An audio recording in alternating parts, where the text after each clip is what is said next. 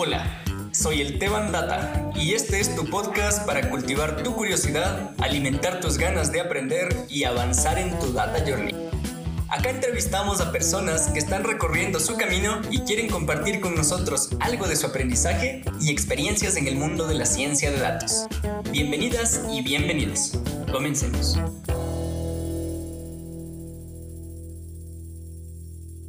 Buenas noches, querida comunidad. Una vez, una vez más reunidos aquí para hablar de este bello mundo de los datos. Acá ustedes saben que traemos a las personas que han recorrido un camino en ciencia de datos y quieren compartir con nosotros algo de su conocimiento y experiencia para que nosotros nos motivemos a seguir aprendiendo y avanzar en nuestro data journey.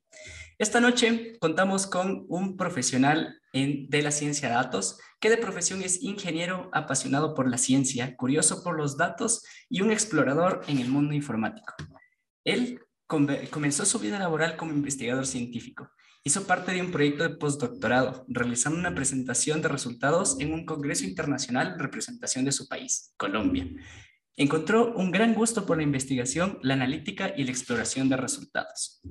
Fue hasta, hace, hasta años más tarde que se vinculó como ingeniero en el sector productivo y conoció por su cuenta, por cuenta propia, un campo que mezcla el método científico la informática, y la informática, que es nuestro, nuestra amada ciencia de datos.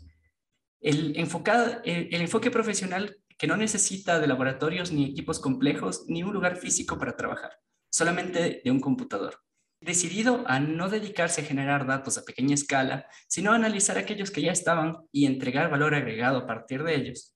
Mediante la preparación, interés, curiosidad, aptitud y persistencia, ha logrado un ingeniero trabajar en un campo de la cuarta revolución industrial, la ciencia de datos. Bienvenido Andrés, qué gusto tenerte acá.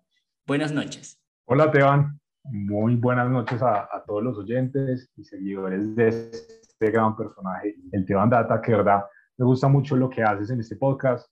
Muchas gracias por la invitación y nada, con gusto aquí en tu podcast para compartirles a los oyentes que están interesados o interesadas en este campo profesional tan interesante eh, y pues compartirles mi experiencia como ingeniero que terminó pues trabajando en la industria de la información como científico de datos. Excelente, excelente. Muchísimas gracias por eso. Y nada, pues acá estamos para, para conversar, ¿no? Eh, cuéntanos un poquito de ti, Andrés. Eh, eh, ¿Qué formación tienes? Nos dices que eres ingeniero. ¿Ingeniero en qué? O sea, tú, tú, eres colombiano, ¿no? Yo soy colombiano. Es, es, el, es el primer paso del Data Journey Podcast en, en, fuera del país. Nos estamos volviendo internacionales. Eso. vale, cuéntanos, cuéntanos de ti. Así es, así es, Esteban. Eh, yo soy ingeniero, puntualmente soy ingeniero químico. Pues la razón por la cual estudié ingeniería química, básicamente me gustaban las matemáticas eh, y la química. no me iba a, a, lo más profundo, pero pues me gustaban esos dos. Y de hecho, pues la razón que haya estudiado esta carrera la decidí dos años antes de salir del colegio. Eh, si no hubiera sido por eso, tal vez hubiera elegido algo relacionado con informática, porque pues era otras de, las, de, las, de los campos que me gustaba mucho. Eh, y pues también el tema de, de, producción audiovisual, que eso es algo que de pronto ahorita les comento, que también es uno de, mis gustos. Eh, sí, pues decidí estudiar ingeniería química, eh, la estudié, la terminé, trabajé como ingeniero químico y no me arrepiento en absoluto, me gustó cada momento que hice mi carrera. Y pues en el proceso, cuando pues estaba empezando eh, el programa académico como ingeniero, pues uno ve algunas bases de programación. Ahí empecé a, a trabajar un poco con Visual Basic. Yo creo que en todas las ingenierías eh, pues nos enseñan este tema de la programación. Sin embargo, considero que deberían eh, ser un poco más enfáticos en este tema y más en, este, en estos momentos que tener unas habilidades tecnológicas es algo muy importante y hoy en día es un plus en cualquier profesión. Eh, y pues a medida que iba avanzando en, el programa académico, eh, las optimizaciones de modelos matemáticos, de, las materias que veíamos en la ingeniería química, eh, se hacían en Excel. Y yo optaba no utilizar Excel, sino aprender otras herramientas que yo soy muy curioso y empecé a, a, revisar y hay un lenguaje de programación y software que se llama MATLAB, que es muy utilizado en el, en el sector, en los ingenieros. Eh, y a partir de eso empecé a involucrarme un poquito en el tema de programación, eh, puntualmente con MATLAB. Eh, y pues como tal los trabajos los haciendo en Excel, sino en MATLAB. Entonces pues eso me dio muchas ventajas para más adelante involucrarme en, este campo. Y pues adicionando el tema de la estadística, la matemática y el cálculo, que son pues materias que también se ven en la ingeniería. Chéverísimo, chéverísimo, súper interesante. Eh, yo, la verdad, yo vengo de la formación de, formación de economía, entonces estamos como que en, en polos un tanto distantes, ¿no? O sea, yo, yo, vengo de ciencias sociales, tú vienes de ciencias duras, y, pero nada, qué, qué, chévere, qué interesante.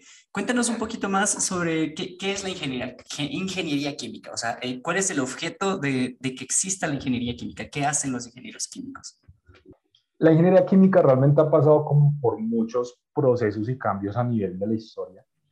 El nombre correcto de la ingeniería química es ingeniero de procesos. Nosotros, nuestra formación o nuestro enfoque profesional no solamente está en transformaciones químicas, sino también transformaciones físicas. Eh, nosotros podemos trabajar, por ejemplo, en una industria de, de, alimentos también. Entonces, eh, somos más por el lado de ingeniero de procesos, solo que pues algunos programas les llaman ingenieros de procesos, otros se llaman ingeniería, química, eh, pero bueno, el enfoque general es básicamente nosotros nos encargamos de optimización de los procesos industriales. Eh, a diferencia de pronto de los ingenieros eh, industriales como tal, que ellos son más encargados de la parte como logística y de, de económica y de gestión dentro de los procesos productivos, nosotros nos encargamos es puntualmente de optimizar un proceso. Entonces, claro, nosotros dentro del programa vimos también carrera, eh, una materia que era optimización de procesos y optimización de procesos. Hoy en día, ya que estoy en, ciencia de datos, eh, empiezo a conectar muchas cosas que vi en la carrera. Eh, nosotros vimos pues optimización de procesos, que eso pues se ve mucho también en, en algunos proyectos en ciencia de datos. Entonces, dependiendo de, de la industria eh, como tal, puedes tener un enfoque, optimizar un proceso o simplemente dedicarte a la parte de, de calidad, mejorar la calidad de un producto. Ah, chévere, entiendo, entiendo, me, me agrada. Entiendo que, la, que, debe también tener un componente matemático, estadístico bastante pesado la, la carrera, ¿no? Estadística la vimos, pero no fue como un enfoque, la verdad, sí hubiera sido un poco más, más profundo.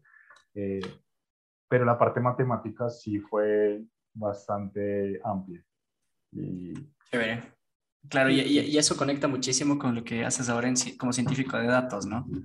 Así es, así es. La ciencia de datos, más allá de la programación, es eh, la estadística. Claro, claro, claro, totalmente. Y vale, cuéntanos un poquito más cómo hiciste esta transición del mundo de la ingeniería, de la optimización de procesos, de la, de la ingeniería química en general, hacia la, ciencia de datos, que es el, rol que, asumes ahora, ¿no? Sí, claro. Eh, bueno, entre mis experiencias laborales, eh, bueno, ya les había comentado, fui ingeniero de producción. Eh, dentro de, de, la empresa en la cual yo estaba trabajando hice parte de maravillosos proyectos que me encantaron, pero solamente voy a mencionar dos que estarían relacionados con, con este tema de ciencia de datos aunque en ese momento, pues claramente me gustaban esos proyectos en los cuales estaba involucrado, yo no le veía un nombre a lo que realmente estaba haciendo.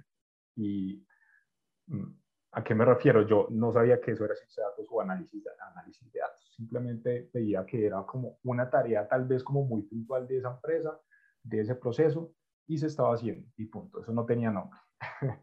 y jamás pensé que iba a generar como y sembrar una semilla en mi cabeza para crecer un árbol gigante de preguntas que traté de resolver más adelante y en su momento en Google.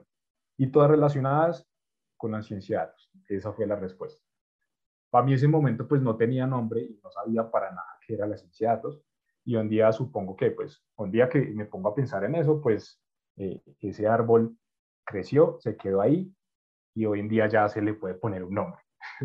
Entonces, estos dos proyectos en los cuales estuve involucrado era básicamente una información, era un análisis eh, de una imagen y a partir de, era algo muy sencillo realmente. A partir de una imagen se, se aplicaba una fórmula matemática y ahí se sacaba un resultado. y el otro era pues el análisis de información, no tanto numérico, sino de un proceso. Había un proceso y tenía varios pasos y a partir de eso había que analizar cuáles eran los mejores caminos y los más cortos para los operadores pues, generaran una solución más rápida.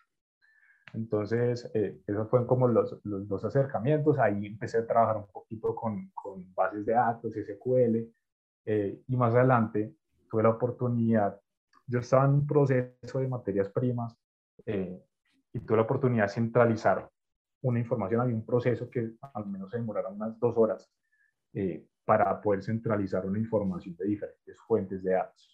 Eso se demoraba dos horas. Y pues con mis pagos conocimientos en, en Visual Basic logré desarrollar una aplicación en Excel que recopilaba toda esa información y con solo un clic ya básicamente todo lo que se, se, hacía antes en dos horas, en cinco minutos ya salía toda esa información. Entonces yo llegaba incluso luego de trabajar y me, me ponía a desarrollar eso hasta la noche. Y para mí eso no era trabajo, yo estaba disfrutando de eso. Qué, qué interesante. fue como mi comienzo. Buenísimo, buenísimo, buenísimo. Más, sí, más, adelante, más adelante empecé a estudiar un poquito en, en SQL.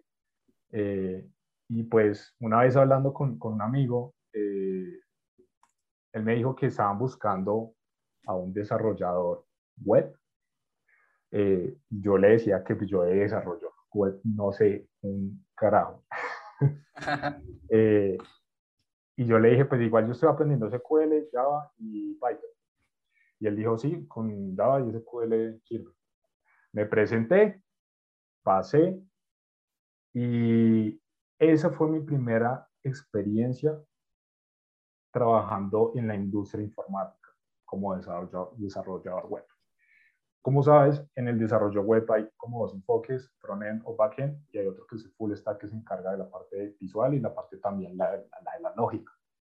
Yo era full stack y ahí empecé a trabajar laboralmente con SQL.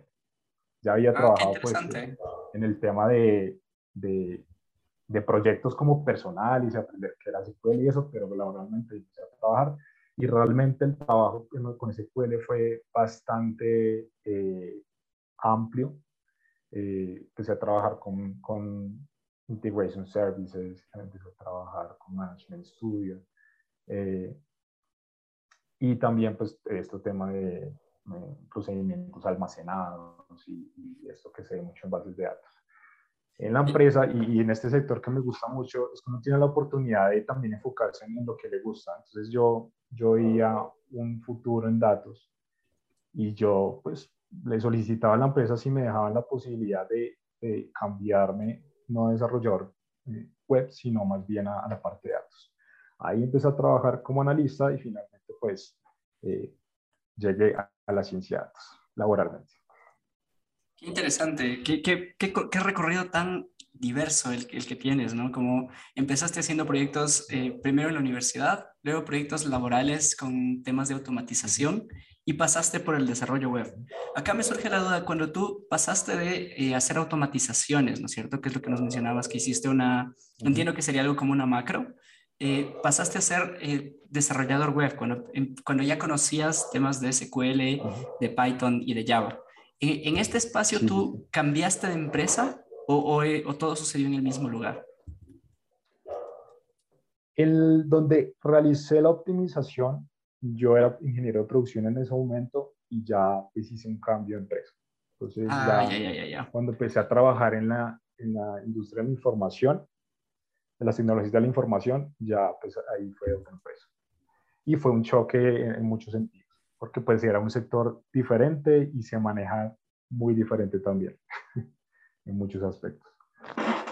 Claro, claro, por supuesto.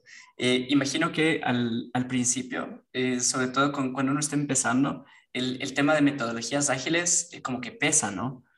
tú, tú, empezaste, o sea, cuando hiciste esa transición y te tocó hacer, asumir el, el reto de trabajar con metodologías ágiles, o en la empresa todavía como que no, no, había, no estaban aplicando esta, estas metodologías tanto?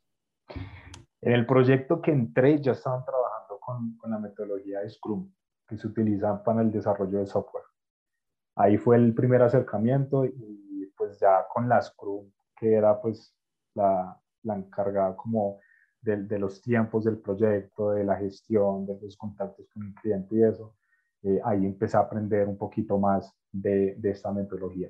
Más adelante empecé a, tomar cursos relacionados con desarrollo de software para entender un poquito, porque mira que cuando uno entra a esta industria sin tener como una base teórica en el sentido de, un desarrollo de software, eh, pues tú entras un poco perdido claramente. Pero cuando tú ya trabajas en eso y empiezas a aprender la parte teórica, que de hecho las el tema de, metodologías es un poco pesado, y si tú nunca has trabajado en eso, te va a ser mucho más difícil entenderlo. Como yo ya había trabajado en eso, cada vez que yo escuchaba algunos términos, lograba unas conexiones de lo que yo había logrado y así pude entender mucho más fácil que otras personas que no, no habían trabajado en, el sector. Súper chévere, interesante. Em, dale, eh, entonces vamos profundizando un poquito más en el tema de tu experiencia laboral.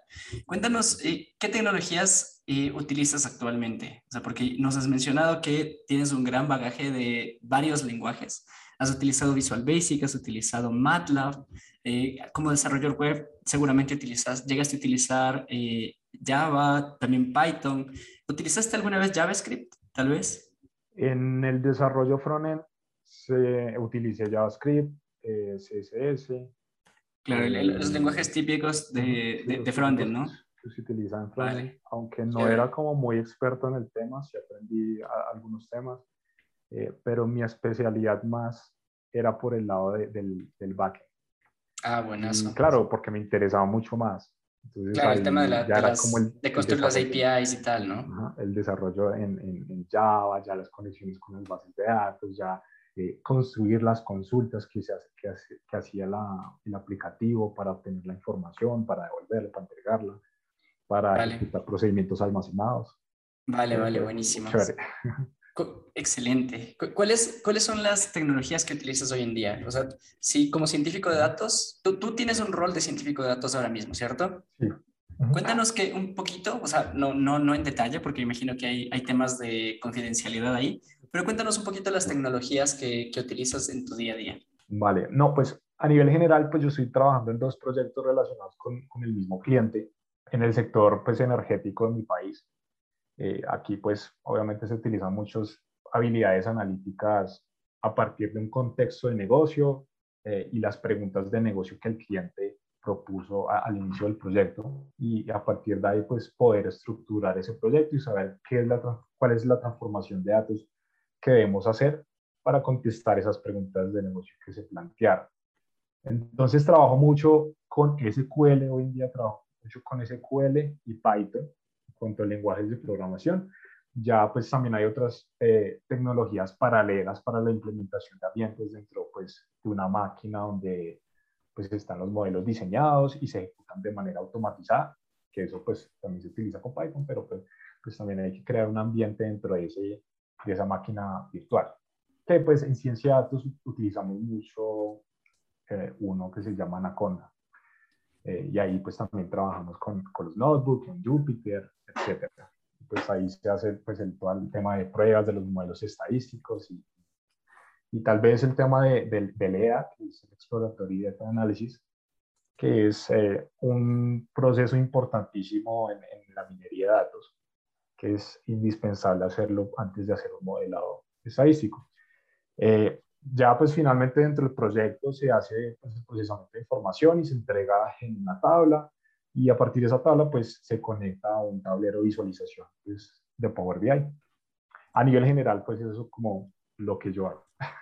Ah, qué interesante. ¿eh? O sea, tú te encargas desde la, desde la extracción con SQL el procesamiento con Python, que, puede, que puede ser un ambiente de Anaconda o con Jupyter Notebooks para hacer los, los EDAs, que son los análisis exploratorios, y además el tema de la visualización con Power BI, ¿no?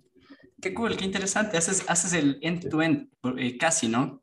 Eh, ¿Hay, ¿Hay, otra persona en tu equipo que se encarga de la implementación del modelo? ¿O, ¿O cómo están dejando estos resultados? O sea, si es que se puede saber, ¿no?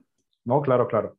Bueno, una es, lo que pasa es que el proyecto se, se divide en dos partes. La primera parte pues, terminó el año pasado, eh, se entregó el modelo y ya pues este año se continúa para poder hacer la automatización de, ese, de esa ejecución.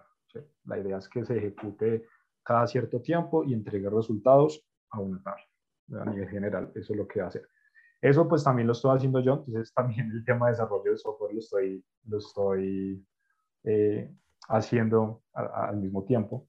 Y el tema de, de, programarlo, de también hablar con el cliente, de cuándo se va a hacer esas programaciones, qué modelo se va a ejecutar en qué momento y así sucesivamente. Entonces, también he aprendido, hay un tema de, de arquitectura de software, no muy a profundidad, pero lo bonito de, de, esto es que se aprende de muchas cosas.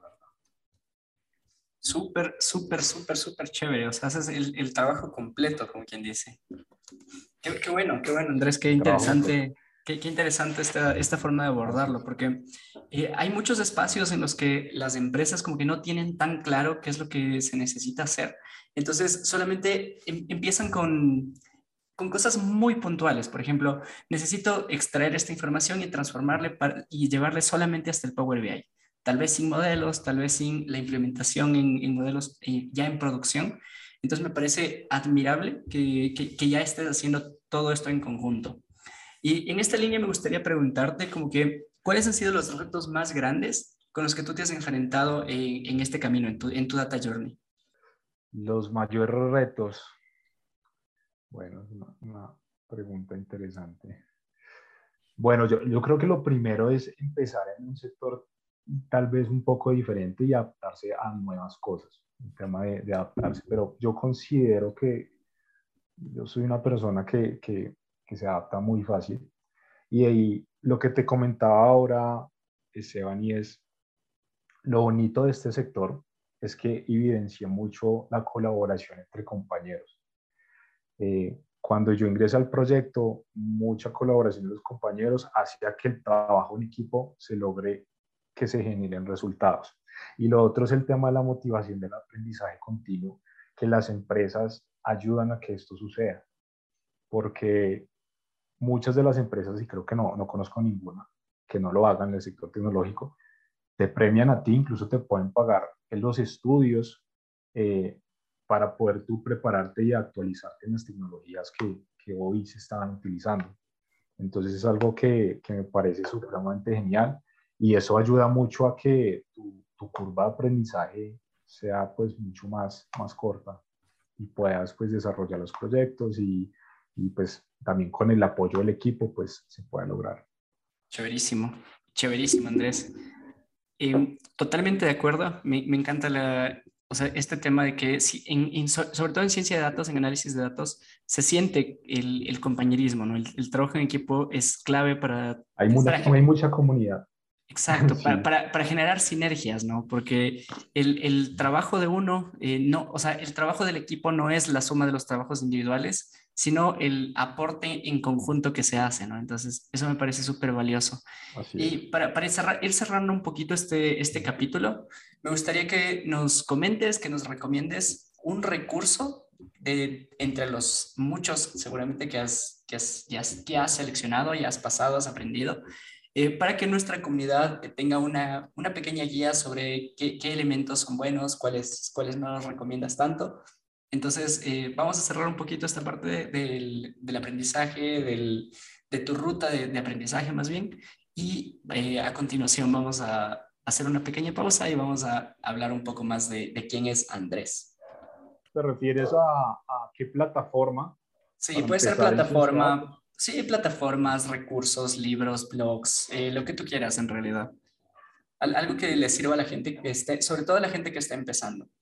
Sí, mira, bueno, yo lo, lo que he dicho y, y, lo que he compartido también con, con, en los videos es que hay muchas herramientas, hay mucha información en Internet. Tal vez el problema, por ejemplo, de YouTube es que no hay una estructura que a ti te guíe para poder tú saber qué hace realmente un científico de datos. Tú puedes buscar en YouTube cómo hacer tal cosa y te aparece el video incluso, bueno, también hay, hay, canales que te dicen, no, pues esta va a ser una ruta, esta va a ser es una serie de cursos, bla, bla. Pero lo que yo les recomendaría es que tomen un, una plataforma que les den como la estructura general de lo que hace un científico de datos y a partir de eso ir expandiendo esos conocimientos que tal vez no lo veas en esa plataforma con la información que hay en YouTube, que YouTube brinda una información completísima y muy buena.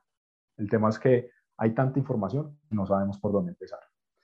Yo siempre he recomendado una plataforma que se llama Coursera. Coursera trabaja mucho con empresas y universidades y dentro de Coursera hay un certificado profesional en ciencia de datos compuesto por nueve cursos.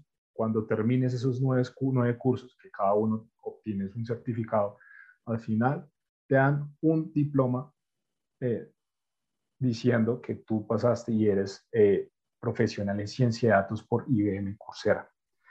Es una plataforma muy buena, es muy práctica y pues trabaja obviamente con los sistemas de cloud de la nube de IBM. Entonces también ahí empiezas a trabajar un poco eh, pues con, con, esta tecnología de la nube que hoy en día ya también se está utilizando y también le recomiendo a las personas que están empezando en ciencia de datos que también se vayan familiarizando con, con estos temas.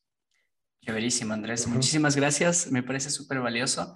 Eh, yo eh, este año estoy empezando, eh, bueno, todavía no empiezo, voy a empezar a aprender justamente esta ruta. No sé si la de IBM, porque sé que en Coursera hay un, montón de, de especializaciones, de certificados profesionales. Ajá. Por ejemplo, yo que soy como más, más, no tanto del perfil de científico de datos, más del perfil de análisis de datos, quiero hacer el de Google, Google Analytics, que también está en Coursera, de hecho. Pero bueno, vale, eh, yo creo que acá podemos empezar a hacer, eh, o sea, podemos proceder con la pausa y seguimos, seguimos para conversar de ti. Listo, claro que sí. Vale, Andrés, gracias. Aprendemos sobre hombros de gigantes. Esto es Data Journey Podcast.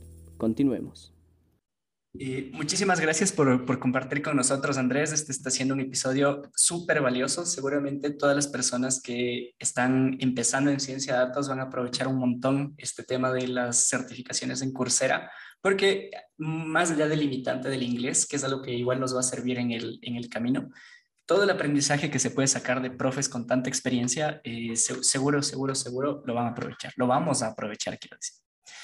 Bueno, dando un poquito la vuelta a la página, quisiera preguntarte sobre ti.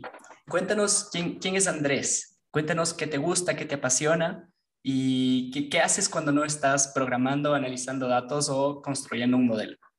Listo, claro que sí, te Bueno, eh, sí, bueno, como, como les había comentado, mm, yo empecé como, como un científico, investigador científico, y en general a mí la ciencia me encanta, me encanta, me encanta. Y algo más que me gusta y es un poco la producción audiovisual. No soy experto en el tema, solo soy un simple aficionado que le gusta hacer cosas relacionadas a, esto en mis tiempos libres.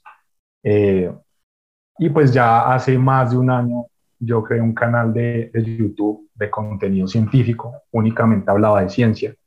Eh, y pues ya tú sabes, por el tema de las responsabilidades y la orden de prioridades, pues no pude continuar eh, porque pues la demanda de tiempo que tenía en ese momento para los videos era demasiada, porque pues me gustaba hacer videos, no sé si, si has visto como videos de, de Quantum Capture, de, sí. Sí, por supuesto. Soy, yo soy súper fan de, de Quantum Fracture y, y, de Javier Santolaya. Esos dos son mis ídolos, mis referentes de cómo crear contenido. Yo los amo. Sí, sí, sí.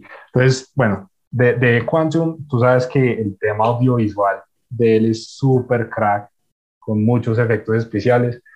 Eh, y a mí pues me, me interesó mucho eh, por ese lado, claro que pues que eso tiene una demanda de tiempo grandísima. Entonces, y bueno, para explicar ciencia hay que ser un crack en eso, en tema de divulgación, porque no es un tema muy fácil de explicar y también de, de hacer que la gente entienda algo como tan complejo. Eh, y más aún si, si hay alguna persona que no tiene ningún background, ningún eh, pregrado o estudio relacionado con la ciencia. Igual ellos lo logran. Entonces, digamos que esas animaciones y, ese tipo de cosas pues ayudan mucho al entendimiento y la divulgación científica. Eh, pero pues más adelante y tres doritos después empecé a crear contenido de, de ciencia de datos, que es lo que pues, hago hoy en día. El tema de la eh, de hacer videos, pues es algo que siempre me ha gustado y creo que TikTok brinda una herramienta muy, muy, muy buena en cuanto al alcance y, también pues en, el formato que tiene el TikTok. Espero volver y, no abandonar de nuevo mi, canal. Ahí lo tengo en stand-by, eh, reforma, eh, para los próximos proyectos que tenga, claro que sí. Vale, buenísimo. Eh, como, como dato, seguramente no, no, sé si toda la audiencia que escucha el podcast sabía que Andrés también es TikToker. De hecho, eh, yo, yo, logré contactar con él pidiéndole consejos sobre cómo... La, la, primera pregunta que te hice fue, oye, bro, ¿a qué hora se publican los videos? Porque yo, yo veía que, o sea, que, que, Andrés tenía como muchas vistas, que estaba creciendo y, y, tal. Entonces, eh, yo estaba empezando a hacer, a hacer contenido también en TikTok pero eh, había visto los videos de Andrés y lo veía crecer y veía que sus videos eran muy buenos y tal. Y nada, o sea, yo, yo te tomé como referente para la creación de contenido. Entonces, nada, qué bueno que, qué bueno que empezaste antes. Hay, hay una gran frase de, de Sir Isaac Newton que seguramente la conoces, que es cuando, eh, o sea, él dijo, ¿no? Yo he llegado a donde estoy porque me he parado sobre hombros de gigantes. Y nada, o sea, es de justamente de este tipo de cosas de las que se trata, o sea, de apoyarse en la experiencia de personas que ya pasaron por ahí. Y nada, pues oye, qué, qué, qué, interesante, qué chévere. No sabía que eres tan fanático de la ciencia. Eh, yo en, durante, el, durante la pandemia me pasaba horas, horas, horas viendo los videos de Quantum Fracture y de Javier Santaolalla. Eh, todo, todo, todo lo que haya sobre física, ¿no? Porque a pesar de que es cierto que cuando uno no tiene un, background, un conocimiento profundo sobre, sobre ciencia, un conocimiento previo profundo, eh, es un poquito más complicado de entender, porque seguramente hay cosas que uno apreciaría más con ese conocimiento previo, pero ya que no está, qué bueno que haya alguien que te ayude a entender. Y dale, chévere, qué bueno, qué interesante, qué, qué bueno que una de las cosas que hagas en tu tiempo libre, que te guste hacer, es eh, ayudar, ayudarle a entender a la gente este tipo de cosas, acercarse no solo a la ciencia, sino en, tu, canal de YouTube, sino en tu canal de TikTok, en tu espacio en TikTok sobre ciencia de datos. Qué bueno, qué chévere. Sí, sí, sí. Sí, pues en, en su momento pues me di cuenta que, bueno, desafortunadamente la ciencia no, hoy en día se ve un poco como un campo de magia o fantasía que muy pocas personas se dedican. Así que pues el alcance puede ser un poco distinto campo como puede ser la ciencia de datos, que cualquier profesional interesado en trabajar eh, con datos lo puede hacer. Entonces, pues en un campo que no existe o, no exige más bien una profesión, sino más bien como tener los conocimientos, tal vez tener eh, proyectos propios. Eh, estos conocimientos pues pueden ser accesibles de manera gratuita en Internet y me parece algo supremamente maravilloso. Entonces, por ese lado, eh, hay una oportunidad mucho mayor de impactar a las personas eh, que están buscando pues otros caminos alternos a su profesión, que en cierta manera no son excluyentes, sino incluyentes en, en algunas de las profesiones, no, no, en todas, claro está. Vale, vale, de acuerdo, qué chévere. Eh, Andrés, ¿qué proyectos te ves asumiendo en 3, 4, 5, 10 años? Porque hoy estamos hablando con el Andrés de, de junio de 2022. ¿Qué, qué, le, qué le, dirías, qué quieres decirle al Andrés de 2032? El tiempo vuela, el tiempo vuela. Eh, bueno, a mí, a mí me apasionan muchas cosas, muchas cosas y, creo que me lo han dicho mucho que, que, no me quedo como contento con una sola cosa y, quiero tal vez eh, como, como probar diferentes puntos de vista. Eh, últimamente me ha llamado mucho el tema del metaverso y creo que en algún momento y en el futuro espero que, que pueda lograr esa, ese mix del metaverso con los datos, con la visualización de datos. Te cuento algo, el día de ayer estuve en un, en un pueblito cerca de donde vivo, que se llama Zipaquirá, que por cierto, pues ahí tenemos una de las maravillas de, Colombia y es que tenemos una mina de sal. Eh, y pues es, es muy bonito. Si, si pasas por Colombia, verdad te la recomiendo. Y ahí hay como una atracción, si se lo puede decir, atracción de realidad aumentada. Yo nunca había visto, nunca había estado en, o experimentado eh, eso de realidad aumentada, simplemente había visto videos. Y yo dije, pues realmente eso se ve como, como muy, no se ve natural, la verdad. Cuando fui ayer y lo experimenté, yo dije, esta cosa es brutal, brutal, brutal, brutal. Y yo dije, esto tiene mucho potencial y de verdad uno se siente en otro lado. Es una cosa impresionante porque, claro, yo veía videos y, había personas que se caían, que no se caían, no, eso es como muy sobreactuado, eso no pasa, pero de verdad el tema del metaverso va a ser un tema muy interesante y combinarlo con los datos, eso es, eso es algo que, que me gustaría en el futuro. Wow. Ya a corto plazo, pues eh, tengo un proyecto muy interesante en los próximos tres meses. Eh, espero compartírselos, eh, inspirar también un poco más de lo que puedo hacer en, en, este momento a mis seguidores y pues también de pronto a las personas que están escuchando este podcast. Pero por ahora, todo, todo en su tiempo, por ahora no puedo decir. Vale, vale, vale. Está bien. Por, por, ahora, es, por ahora es un secreto. Cuando, cuando Andrés lo, ya lo publique, lo anunciaremos también por, por este espacio. chévere, chévere, Andrés. Qué bueno, qué interesante. Eh, sí, totalmente de acuerdo en el, el tema del metaverso. Eh, yo, la verdad, he experimentado pocas veces con este tema de realidad aumentada, pero cosas súper sencillas, como por ejemplo, no sé si alguna vez jugaste Pokémon Go. sí. Sí, claro. hace algunos años eh, yo jugaba, con, jugaba eso con, con, algunos amigos en el trabajo y nada, o sea, es eso lo, lo, lo que he probado. No, no, he conocido como experiencias más, más profundas, más inmersivas, pero seguro, segurísimo que con los años ha tenido un espacio de desarrollo súper valioso. Y nada, el, el ¿No, combinar... te has puesto las, las gafas? No. Y también hay como unos guantecitos. Y, no, es que de verdad es una cosa impresionante yo, yo quedé impresionado ayer. Vale, vale. Hoy todavía no, no, caigo en cuenta de verdad lo, impresionante, lo inmersivo que uno se siente en, en, Me quedo con tarea. Me quedo con tarea, me quedo con tarea. Voy a probarlo y, y, y le, le contaré a la audiencia qué tal. De una, de una, chévere. Súper. Vale. Super. Y haces un podcast de compartes tu experiencia, claro. Puede ser, pues a lo mejor un TikTok. no, sé si, no sé si para podcast, pero vale. Chévere, Andrés. Eh, Vale, vamos, vamos a empezar a cerrar un poquito el espacio eh, y vamos a hacerte tres preguntas. Eh, las preguntas son como cortitas, pero puedes extenderte con la respuesta tanto como, como gustes. A ver, la pregunta es, pregunta uno, ¿volverías a estudiar ciencia de datos? Sí, no, ¿y por qué? Sí, volvería a estudiar ciencia de datos, volvería a estudiar ingeniería química. Eh, voy a empezar por la ingeniería química. Ingeniería química, sí, porque bueno, en la ingeniería vemos estadística, matemática y esos son unos pilares importantes en la ciencia de datos, que es lo que pues me dedico hoy en día. Y creo que en la ciencia de datos encontré no un gusto, sino también una pasión.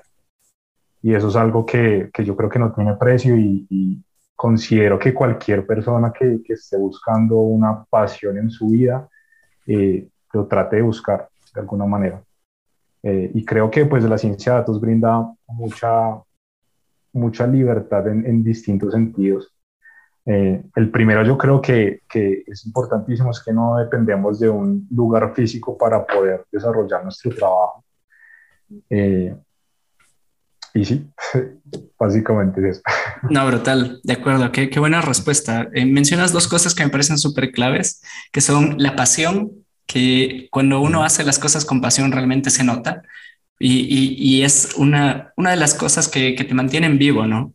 Y la otra es la libertad, que qué importante es no depender de, de tener que, por ejemplo, ir a una oficina 40 horas por semana y comerte 10 horas más en el tráfico, sino poder estar en, en, tu casa, en un coworking, eh, en, en, algunas horas en oficina, ¿por qué no?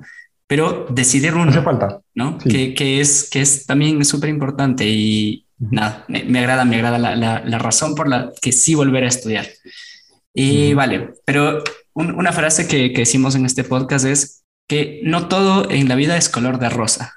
Así y, es. y en esta línea, ¿qué es lo que no te gusta de la ciencia de datos?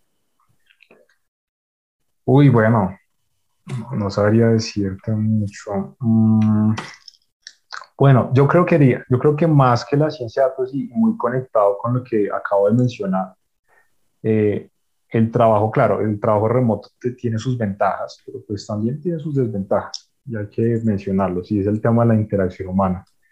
Y eso es algo supremamente importante, tal vez a algunas personas no les haga uh, falta, pero pues a algunas sí. y el trabajo remoto sí te da mucha libertad, pero también, por otro lado, pues hace, hace falta como eh, compartir con compañeros y, y, hablar pues de diferentes cosas, ¿cierto?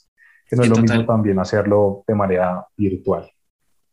Totalmente de acuerdo. Eh, te cuento una pequeña anécdota. Cuando yo, o sea, cuando llegó la pandemia, yo me fui a trabajar a, al Ministerio de Salud Pública de mi país, ¿ya?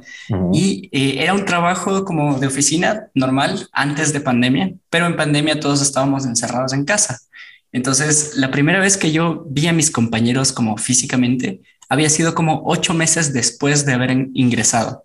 Y esa fue la primera vez que comimos juntos, que saludamos con la mano, eh, porque al, final del día, como no, no teníamos como muchos espacios de interacción, no, no, no, no fue, o sea, como que la relación empezó a ser como más eh, amigable, digamos, a partir de que nos vimos.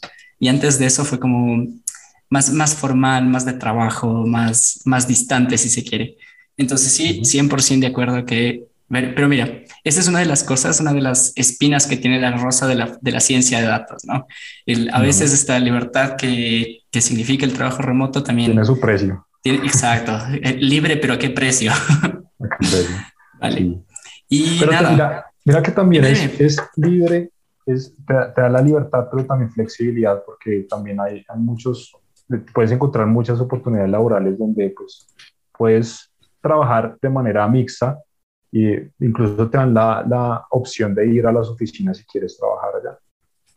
De acuerdo, de acuerdo, chévere. Sí, eh, concuerdo, concuerdo bastante, ¿no? O sea, con el, el, tema de los trabajos en tecnología en general, no solamente la ciencia de datos, tienen esta oportunidad que es trabajar para empresas de cualquier parte del mundo si es que te defiendes con el tema del inglés, ¿no? O sea, eh, es, es, es, cuestión de organizarse, de aplicar, de ser constante y mejorarnos todos los días para poder llegar a eso. ¿no? Entonces, vale. Eh, y tengo una última pregunta que me, me, gustaría que le dejes un mensaje a nuestra audiencia, sobre todo a, a, las personas que están empezando en el mundo de la ciencia de datos. Déjale un mensaje a los más jóvenes, por favor. Sí, bueno. Mm, voy a ser muy concreto. Eh, hace unos años el inglés era un plus en tu hoja de vida. Hoy en día eso se convirtió en un mínimo, un mínimo en tu hoja de vida en un mundo globalizado. Así que yo lo que les aconsejaría, más que piensen en un posgrado, primero piensen en el inglés, que realmente hoy en día es más importante el inglés que tener un posgrado. Y ya luego de que tengas, pues, eh, ese inglés, ya tener unas habilidades digitales es el mínimo de hoy en día. Te dediques a lo que te dediques, eso te da un plus. No precisamente a programar, pero sí que tengas habilidades digitales. No sé, muchas, muchas profesiones utilizan Excel y el Excel para algunas profesiones puede ser algo muy fácil, pero para otras es un mínimo. Y tener habilidades digitales hoy en día es un mínimo. El inglés es sí o sí hoy en día lo debes tener. Si quieres tener, claro, un crecimiento un poco más grande, el inglés te abre, te abre muchas, muchas puertas. De acuerdísimo. Qué chévere, qué buen mensaje. Primero el inglés antes del posgrado. Con eso me voy a quedar. y creo que ese va a ser el título del podcast. No, no, solo molesto, no, aún, no lo, aún, no lo, sé. Eh, vale, eh, Qué gusto que primero quiero eh, agradecerte Andrés por, por, tu apertura, por, por tu buena onda, por compartirnos tantas cosas sobre ti, sobre tu formación, sobre cómo, cómo has venido aprendiendo, cómo te has desarrollado y, y qué, qué, bueno que, que, estés en un, un, buen espacio, que te guste lo que haces y te motive a seguir creciendo. Eh, en función de esto, eh, yo sé que podríamos quedarnos conversando horas de horas del mundo de los datos, que es algo que nos gusta a ambos. Entonces, como no podemos hacer un podcast infinito, me gustaría que la, la, gente que se quede con más dudas que como yo, sepamos dónde podemos encontrarte. Claro que sí. Bueno, principalmente en TikTok estoy como Andrés Data, así seguidito, todo en minúscula, Andrés Data. En Instagram es muy similar, solo que hay una V, entonces es Andrés V Data.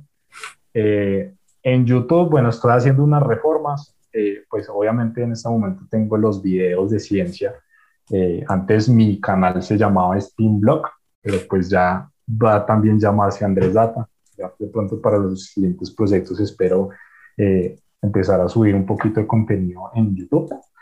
Eh, y ya. Vale, eh, que no se nos quede el tema de LinkedIn. Porque, ah, LinkedIn, claro, LinkedIn igual. Vale, Andrés V Data. Vale, vale, Andrés. Todos, todas tus redes, todas las que nos has mencionado, las vamos a dejar en, en, el enlace de la, o sea, en la descripción del episodio para que la, gente pueda, pueda seguirte y, que la comunidad vaya, la comunidad de ciencia de datos vaya creciendo de tu mano y también un poco de, de la mano de este podcast. De nuevo, Andrés, eh, muchísimas gracias por el, por el espacio.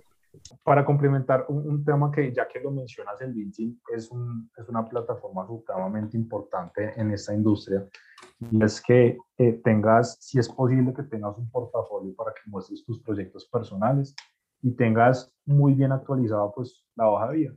Y la hoja de vida hoy en día es el LinkedIn. Vale, y de acuerdo. Muchos reclutadores, muchos reclutadores se contactan por esa red social. Total, total, total. Cuando ya eh, desarrollas un poquito más el, el, perfil, como que haces contenido en, en LinkedIn, por ejemplo, es, es, normal que te lleguen ofertas de trabajo regularmente, ¿no? Entonces, es, es diferente cuando, cuando uno busca eh, cuando uno busca eh, trabajo, o sea, cuando uno está trabajando y quiere cambiar, por ejemplo, es distinta la, la, apertura que tienen los reclutadores con una persona que demuestra sus habilidades en redes sociales o en LinkedIn, por ejemplo, a alguien que no lo ha hecho.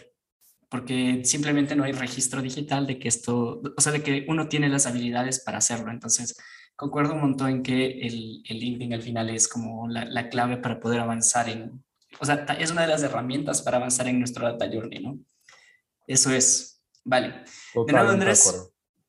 Eh, vale, lo que decía es, Andrés, te agradezco un montón por estar acá. Estoy seguro que a la comunidad le va a servir, o sea, nos va a servir un montón el, el escucharte, el saber que hay más personas que ya han dado pasos en su, en su camino en ciencia de datos y sobre todo entender que eh, se puede hacer un camino de ciencia de datos desde casi cualquier rama del conocimiento.